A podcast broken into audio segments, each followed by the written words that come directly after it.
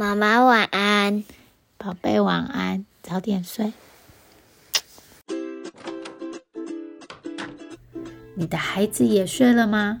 我是思璇 Marcy，你正在收听。你今天好吗？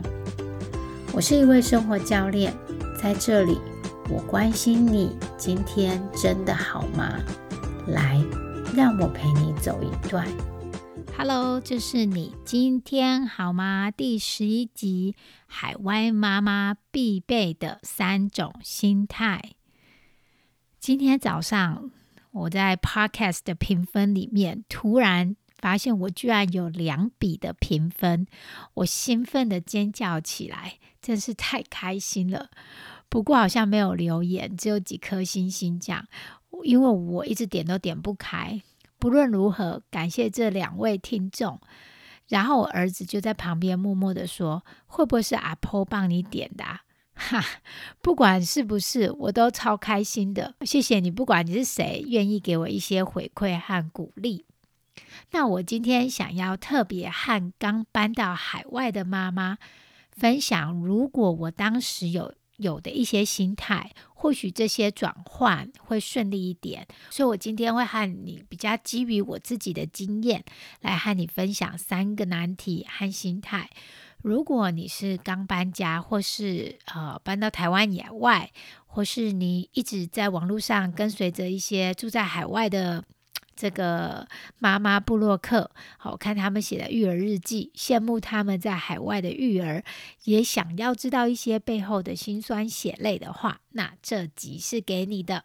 我们开始吧。我过去还没搬到美国的时候，我在网络上跟了几个网红，然后好几个都是在海外。那我指的是台湾以外的地方，当全职母亲，同时又当布洛克。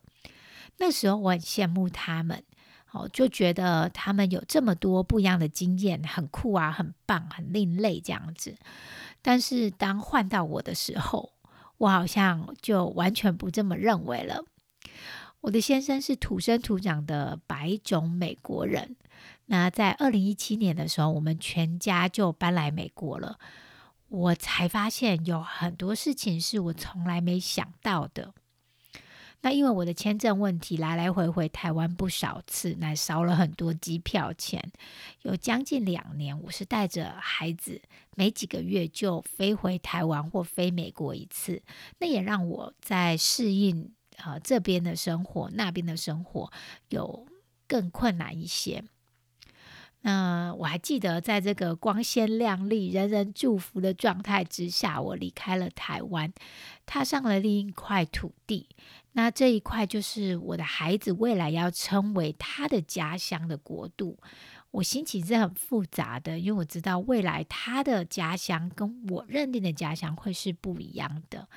那背后有不少。的故事好像很多都是亲身经历了，哦，才会比较知道他的辛苦。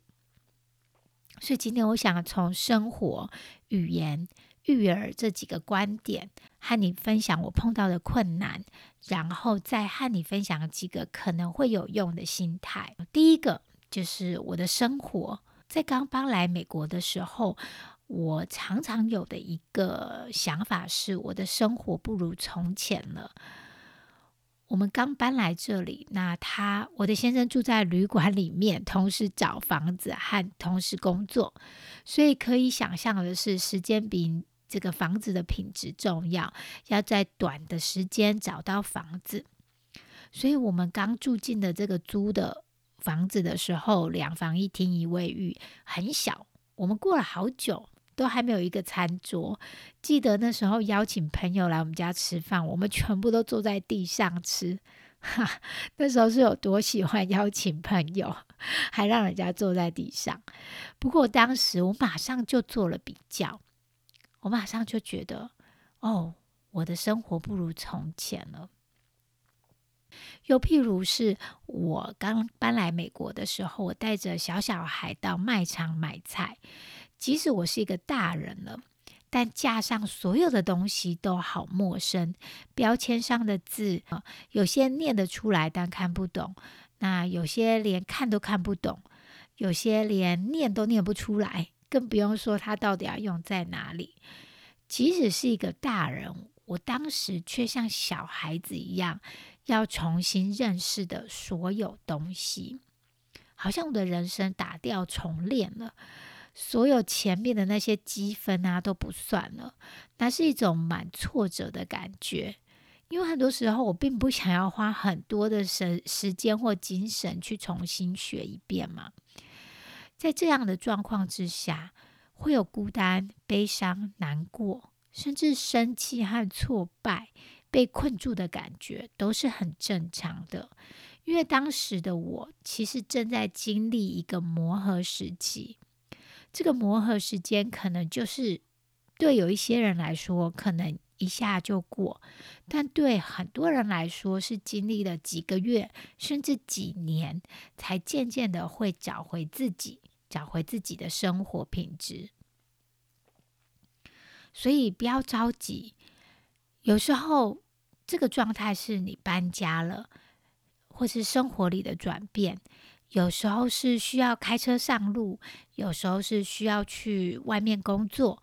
或是加入一个新的团体，认识新的朋友，任何的变化都请你先不要着急，先不要着急的去比较现在和过去，因为你对现在的不满的情绪，还包括了对不熟悉事情的焦虑，而过去的生活当然还包括了熟悉的这个舒适。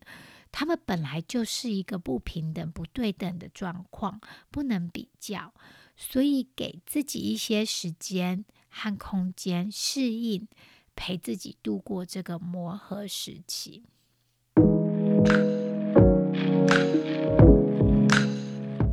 当时很担心自己的英文，即使我曾经待在英语系国家一阵子，我待过英国和纽西兰，但对自己的英文能力、英文的口音非常的在意，在意到刚刚来的时候，让我都不敢多问几个问题，不愿多开几个玩笑，担心开口别人会听不懂，这个尴尬癌发作。不大敢和其他的妈妈闲聊，甚至我就不愿意去交朋友了，因为我住的地方其实几乎没有看过几个说中文的人，甚至没有几个黄皮肤的人。担心自己的英文不好的那种焦虑感或者是不足感，最后变成了这个我觉得我不好，那我比较次等的那种感觉。他们像是我脑袋里的背景音乐。当他随时都在播放的时候，这个背景音乐会让我很难开口，呃，甚至去逃避和人互动，不想展现真正的自己。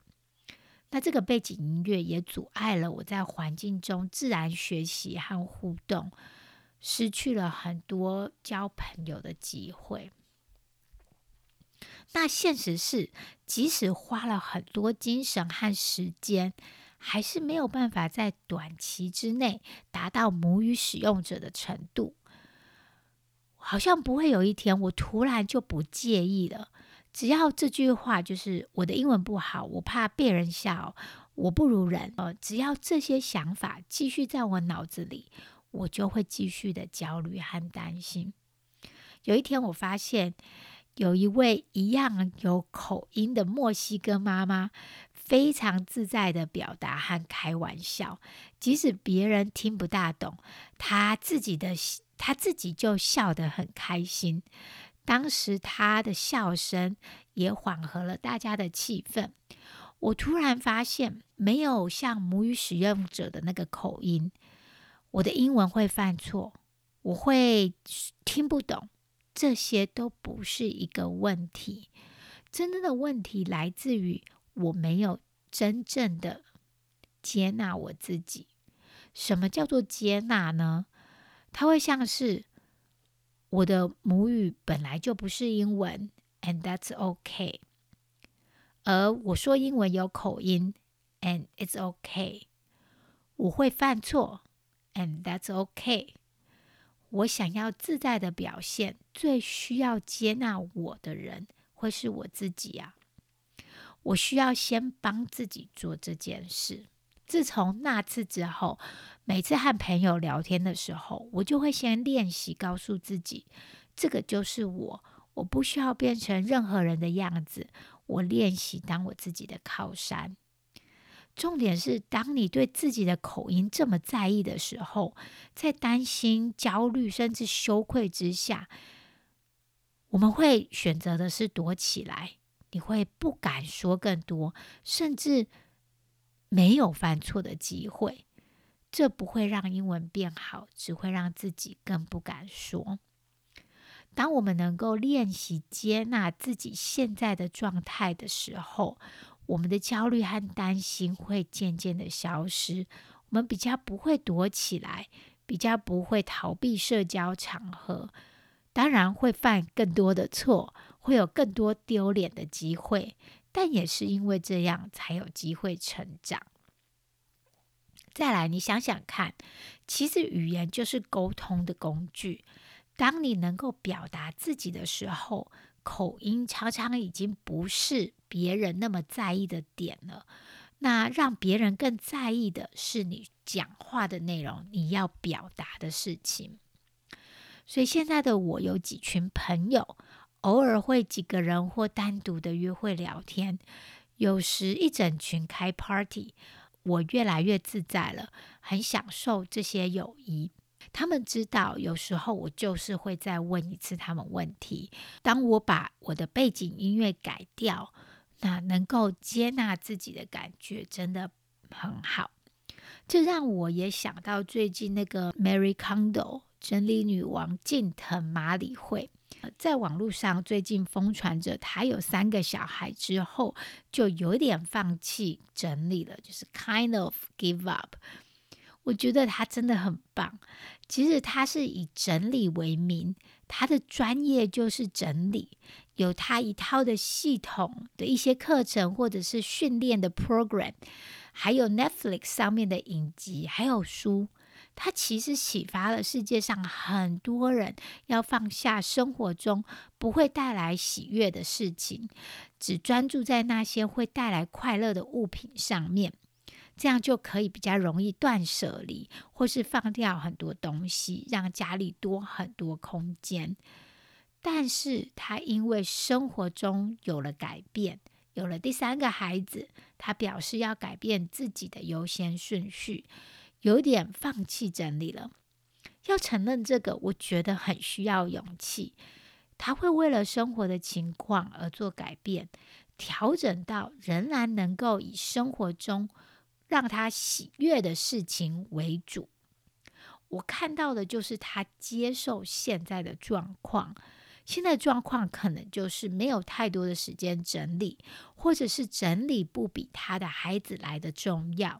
想要多花点时间在孩子上面，而不是整理上面。他很有弹性，也很直白、很诚实的承认。不会因为过去他有很多的光环，或者是很多国家都认识他，他甚至让大家都知道他现在就是放弃了整理。这样的坦诚还有接纳，我觉得才叫做真正的自信。我在想，接纳自己，接纳现在的状态，会带来一股很大的力量。那个力量会帮助你往前。它会让你更看见真实的自己，然后也帮助你带着你朝向你要走的方向。回到说英文，我现在呢是把我的口音视为一种勇敢的象征。离乡背景的勇气是值得被你自己看见的。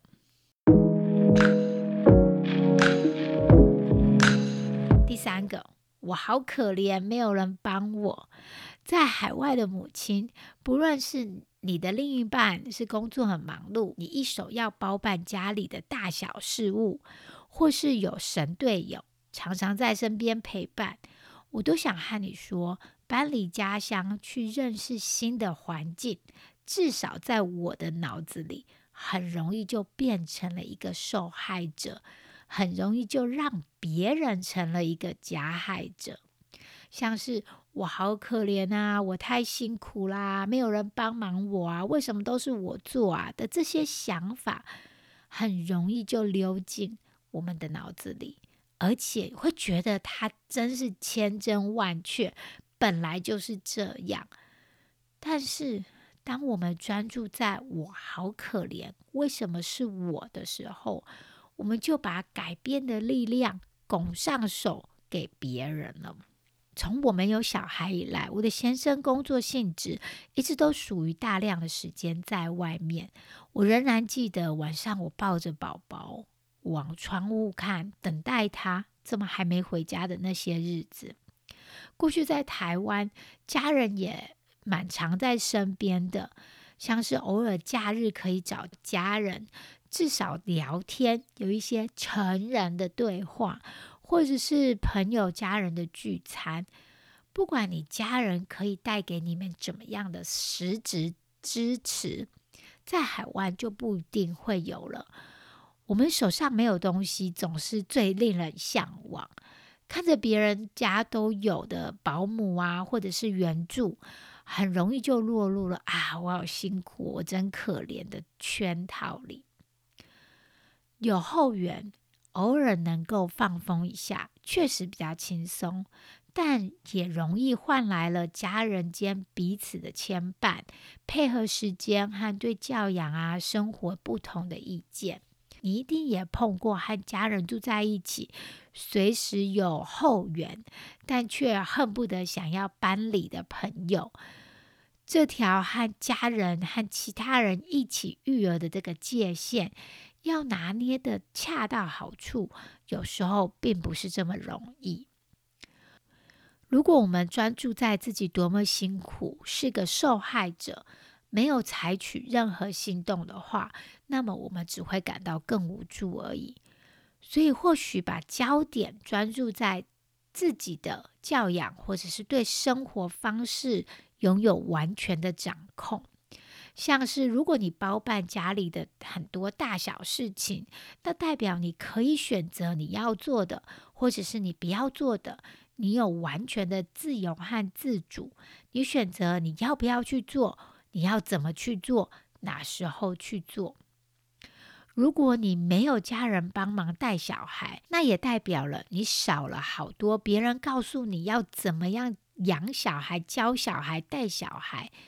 需要付出的情绪代价。当我们把焦点专注在我想做什么，我可以做什么的时候，我可以怎么学习这些的时候，我们的整个视野会有所不同。你专注的地方就是你的生活经验。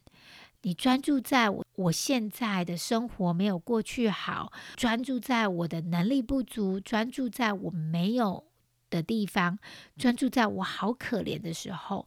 这就会是你的生活经验。接受真实的自己，发现原来我在那样的场合会这么害羞，原来我在生活里有这么多的影响力和自由，那也会是你的生活经验。我们的大脑一定会带你找很多问题，找生活里哪里有不对劲的的问题和困难，你的大脑。一定会担心自己不足、没有能力，这是人生来就有的本能。你要帮助大脑的是去引导他，而不是一直听他讲问题在哪里。多对你的大脑讲话，多去引导他，专注在会让你更有力量的领域里面，像是问他：“我真的想要的是什么？我可以怎么做到？”我什么时候可以做？对你的大脑多说点话，像是我没问题的，我会做错，但我也可以做得到。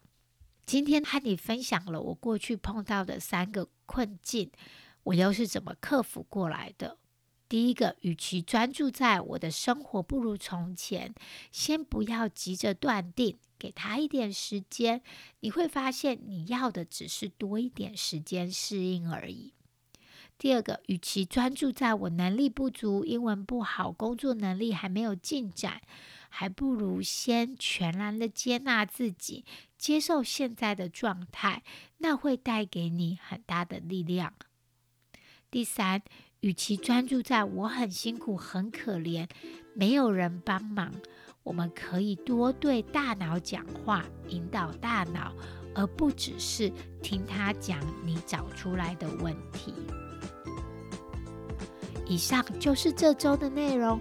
如果你喜欢这集的内容，邀请你帮我上 Apple Podcast，给我五星评分，给我一些回馈，或是和你的亲朋好友分享。那我们就下次再见啦，拜拜。